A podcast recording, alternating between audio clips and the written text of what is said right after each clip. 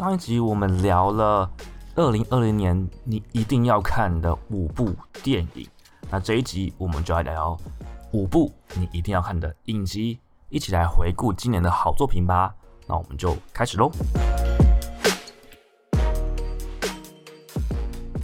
第一部要推荐的是近期 Netflix 上面收视率跟口碑可能是最好的《后羿弃兵》。那这一部是一个颜值跟口碑都蛮高的作品。如果说之前一阵子的《Emily in Paris》它是个口碑两极的作品，那《后羿弃兵》这几乎都是一片的好评。就算是觉得没这么好，也不会至不至于到负评的阶段。所以其实是一个大家都觉得是一个好评的作品。没什么负评，我觉得女主角安雅泰勒乔伊的演技跟颜值都应该是可以值得推荐的，因为都还蛮好评的。那她这一张脸呢，其实从小可以演到大，那不管你几岁，她都可以演得出来。虽然在这部影集受限于故事跟她影集的步调是偏于冷冽的，但这个冷冽的步调会让她的表情不像是以往的作品可以这么的大。可以这么去放的去演，所以他背负的情绪其实有点内敛，但是由于他所碰到的问题，像是他是孤儿，他是有药物成瘾、酒精成瘾，甚至他跟继母的关系，还有男女关系，都是有一定高强度的强烈的差距，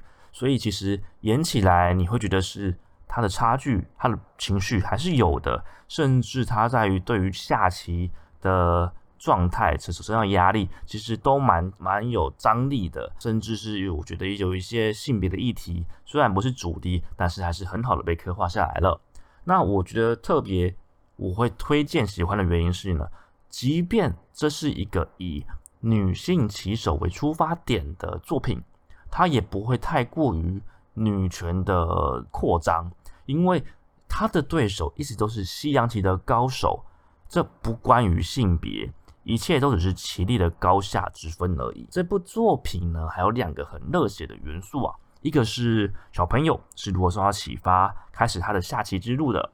那另一个就是友情、努力、胜利，这就是 Jump 的公式啦。那就是你的你打败了对手，会变成你的朋友，变你的战友，一起来帮你。那这就是一个很热血，很像是七龙珠会出现的情节。特别是我觉得啊，这部影集。没有什么太大的毛病。那如果你要去硬要去挑，可能就是第一集它在前期的铺陈，那由于要需要时间铺陈，然后冷冽的步调会让你觉得，哎，我是不是该看下去？但是你看下去之后，是后越后面的紧凑是没问题的，会让你一集一集接着看下去。缺点还有就是两个主要的男主角，一个太娃娃脸，汤马斯·桑格斯特他的娃娃脸，让他变成一个很像 cosplay 的小。的老牛仔啦，那另外一位就是哈利波特的表哥，就是哈利米尔林，他就一副就是反派脸，这就是先天的限制，比较麻烦。不过也不能因为这样子就去定义他是怎么样，只是有一些刻板印象而已。不管在里面啊，每一个角色，每一个不管是对手，他们都是人还蛮好的，几乎你不会看到什么口是心非那种暗地里捅他人或者耍心机的人。几乎都是真心的支持他，有什么就讲什么。碍于那个不爆雷啊，我就不多提里面的紧张剧情。不过你要知道，虽然这是一个西洋棋的竞争，但是从他的一连串的比赛，从他的一生去看，其实你会发现到竞争不是不是都是竞争，而是有发生很多美好的事情。第二部要推荐的是《守护者》，这是我今年觉得哇，这部门槛怎么这么高？可是又深又好看又精彩，是我还蛮推荐的一个作品。《守护者》在艾美奖的时候呢，得到最佳迷你影集，那入围了很多很多项的奖项。而且呢，不管是在最佳影集、最佳女主角、最佳男女配角、最佳导演、最佳编剧，几乎都入围了啦。在 IMDB 的分数都是差不多，呃，都有破九分。那烂番茄有九十五 percent 的一个高分。简单来说，就是口碑跟不管是影评或者是观众的口碑，其实都蛮高的。那它的故事。就继承在电影《守护者》之后，你们要知道说，电影的《守护者》就是漫画的《守护者》，它是一个架空历史的作品，继续讨论说作为超级英雄被当作是一种不法之徒的时代，就是他们不觉得超级英雄为什么会有特权可以做事情，而且大多数的超级英雄其实也并没有什么超能力啦，他们只是想要打击犯罪，用他们自己有的手法跟能力。但是对于那个时代，就是一个犯罪，你犯罪，他们就是会抓你，那就会产生各种的阶级对立。这是在漫画的部分，就是这个漫画。它在漫画界的地位是非常非常高的作品，因为不管是漫画或是主流的媒体，都给它很高的一个评价，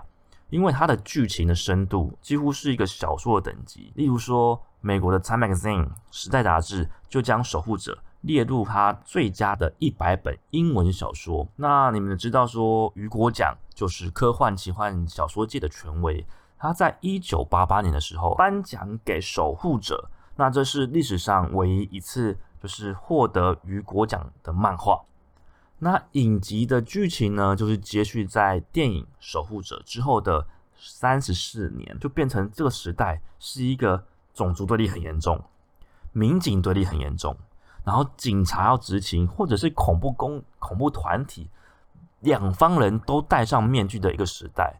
那虽然是这个架空历史的作品，可是。在二零二零年去看啊，就是格外的有感触，因为我们发现到说，越来越多的抗议，彼此都戴了面具，然后警察跟人民的冲突，这几些对立，我觉得还蛮符合现况的。加上二零二一年又是，就是这个设定上就是图尔沙种族屠杀的一百周年哦，这是真实事件，所以它有个一百周年。那明年到底美国会不会做一些事情啊？会不会激起更多的对立？会不会像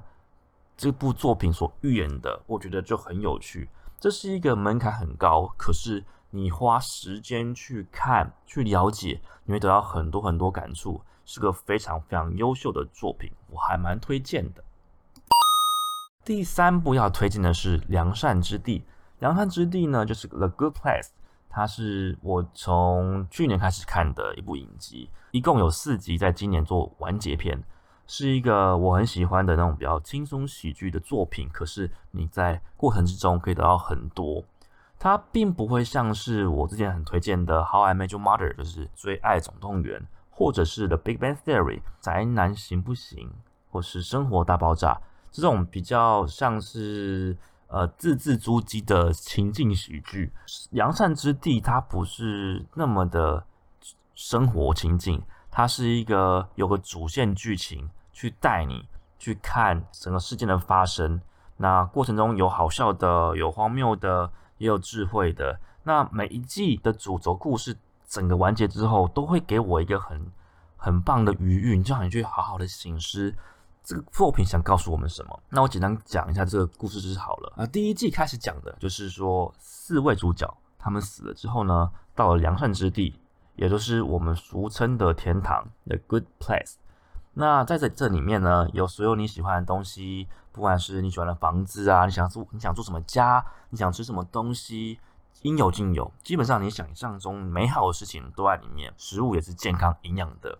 然后每一个人都不能讲脏话，讲也讲不出来啦。那应有尽有，就是你想象中的都有。只是呢，如果你不应该出现在这边呢？如果你不是个好人，可是你被选进去了，那会发生什么事情呢？其中的主角呢，他就是一个很自私，他不管别人怎么想法，然后包括他自己本人都不知道他为什么在这边出现。可是呢，他就在里面了嘛。那他的出现就像是一盆水滴了一滴墨，那他的黑就会慢慢扩散出去。他怎么把整个良善之地搞得天翻地覆？听起来就是一个你觉得哦，这只是一个简单的故事。那如果只是这样子，我就不会推荐了，因为在良善之地，我最推荐的就是他们在讨论说价值观、道德观上面的思辨，好人跟坏人怎么定义？那经典的道德难题啊，就是电车难题。那你要怎么去想，在里面都有很好很好的发挥。不过呢，虽然这样讲好像哦，你会觉得很严肃，完全没有，它就是一个轻轻松松，边笑边看。然后你可以边配饭吃，那偶尔你会被哦里面的带到故事，带的一些形式给点醒，是一个很精彩，然后每一集才二十分钟，可以搭配着吃饭的节奏的一个影集。那我觉得每季我都有很多很多的心思。例如说，真的有天堂的话，你觉得这些人真的会开心吗？因为里面的人都不能做坏事，真的会开心吗？那会不会这些人都是一些没有主见的烂好人呢？你觉得怎样的人才会进天堂？那这些人真的在人世间就是快乐的吗？那这四位主角呢？我觉得都蛮有个性，那也都蛮强的。他们彼此个性的强烈的矛盾所在，正是整部剧能够轻松欢乐的所在。那特别一提就是女主角，她是《冰雪奇缘》的安娜公主。接下来这套作品是《纸房子》，那在今年也出了第四季。它现在已经是 Netflix 的收视保证的招牌啦。很奇妙，就是将近八小时的影集，如果全部加在一起的话，几乎所有人都是一口气就把八小时全部看完。今天如果是电影，八小时的电影没有人想看，但是八小时的影集大家会一口气看完，这是我觉得最奇妙的地方。我自己是真的是那一天就从晚上凌晨看到早上。然后一口气把八集全部看完，而且看完的时候呢，还发现到后面有一个很精彩的花絮。花絮呢不输给正片，而且你要花一小时在看的。我也是这样默默的用着我的肝撑着体力来把全部看完，因为真的很好看。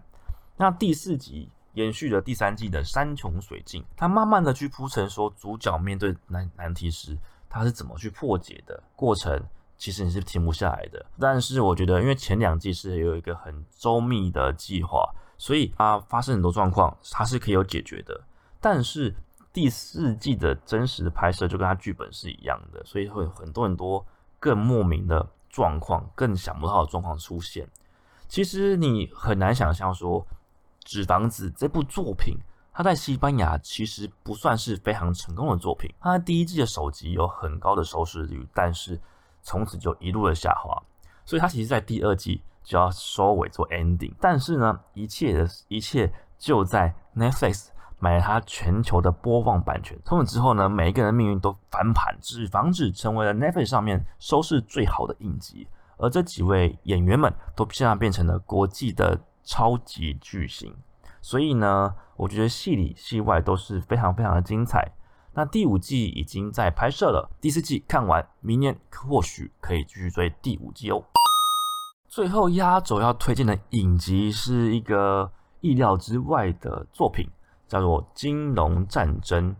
那今年推出第五季，这是一部我觉得相见恨晚的作品，因为之前就已经听说过这部非常的好看，而且啊，我知道这部影集的最开始其实是因为里面有提到。台湾的威士忌，其中一位主角就拿着台湾的威士忌说：“台湾的威士忌已经超越了苏格兰，真是真的是整个把台湾捧了非常非常高啊！”那确也确实说，台湾的格马威士忌在那年确实也得到一个就是盲选的金奖，所以其实是不是叶培格马兰威士忌也说他们没有花钱植入在里面，所以就是剧本编剧他真的私心想推荐台湾的好威士忌。而且也不只是台湾的威士忌，里面有提到台湾的面，也是蛮有趣的。我不知道为什么他对台湾这么的执着。那在作品里面会提到很多很多有趣的事情，也刚好我去了纽约，也有去他很多很多景点，所以看起来更有感觉。这部我是抱着期待去看的，结果呢还可以得到这么高的评价，所以就表示说这是一个很好看、真的好看的作品。我会喜欢它的原因是因为里面的人都是聪明人，我喜欢看聪明人在讲话。想要看聪明的剧本，有例如说郝顺，例如说牛什么，他们都是聪明的人在讲话。那这部《金融战争》也符合我的期待，就是你看每一个角色都有他聪明之处。影集的一开始一开场就透过互动跟对话，充分的表现出两位主角他们的聪明，而且还有他们的魅力所在。虽然这部电影讲的是金融战争，但是就算你不懂金融，你不懂法律。你还是会觉得他们很聪明。这两位主角讲话都很有魅力，他们的嗓音都非常的好听，听他们讲话就是你会开心。呃，另外一位主角还是检察官。那这位检察官主角呢，他是天天穿西装，而且就是我刚刚说会不时的推荐台湾好物的那一位。检察官是由 Paul Giamatti，他是一个我很喜欢的一个演员，他是一直都是一个很讨喜的配角。从他跟班奈弗雷克所主演的。记忆裂痕的时候，你就会注意到这位头发发量没有很多又胖胖圆圆的家伙，可是他就是有一个魅力在那边，让你觉得他是一个很恰当职位，然后很讨喜的吉祥物。但是这一部里面呢，他担任的主角，可是你看到他依旧是可以撑得起场面，然后依旧会喜欢他，而且你也不会说，哎，他怎么可以娶一个这么正的老婆，一点都不奇怪，因为他有他的魅力存在。顺便提就是两位主角的贤内助，就是他们老婆都很漂亮，而且很有手段，都是值得去看的聪明人。故事上基本上就是两位的对决。那一个是白手起家的对冲基金执行长，一位是美国的检察官。那在金融体系中，两位斗智斗法过程之中，有趣的是你会发现到说，没有谁是正派，没有谁是反派。这两个人呢，或许他们心地都是好人，可是你都觉得他们是邪派，因为他们都是为了达成目标不择手段，而且两个人的方式很相像，像到一个彼此会相爱相杀。很像是金融版的顶尖对决，更可以说是《死亡笔记本》那种感觉，就是智力的交锋。那如果你有看《死亡笔记本》的话，你就知道说，就是只有七集是精彩的，就是 L 死掉之前。那你来看金融战争，就发现到说，这个是一个可以长达五集，而且一路精彩的聪明的顶尖对决。在第一季呢，你会看到两个人各有所长，有非常精彩的故事。呃，想不到的是，如果你继续看第二季，你会发现到哇，原来还有更高的交锋，绝对可以期待。一路就从第三季看到第四季，看到第五季，这五季的评价都相当的高，我自己是给很高的分数。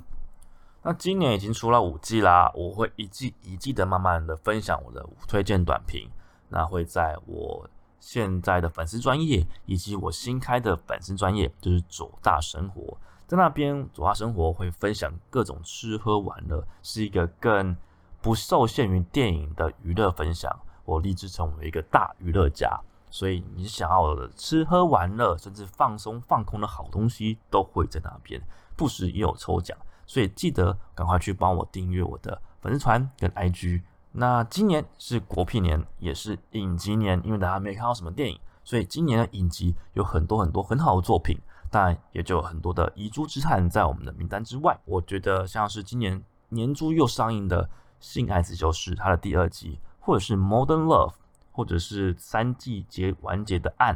都是蛮推荐的作品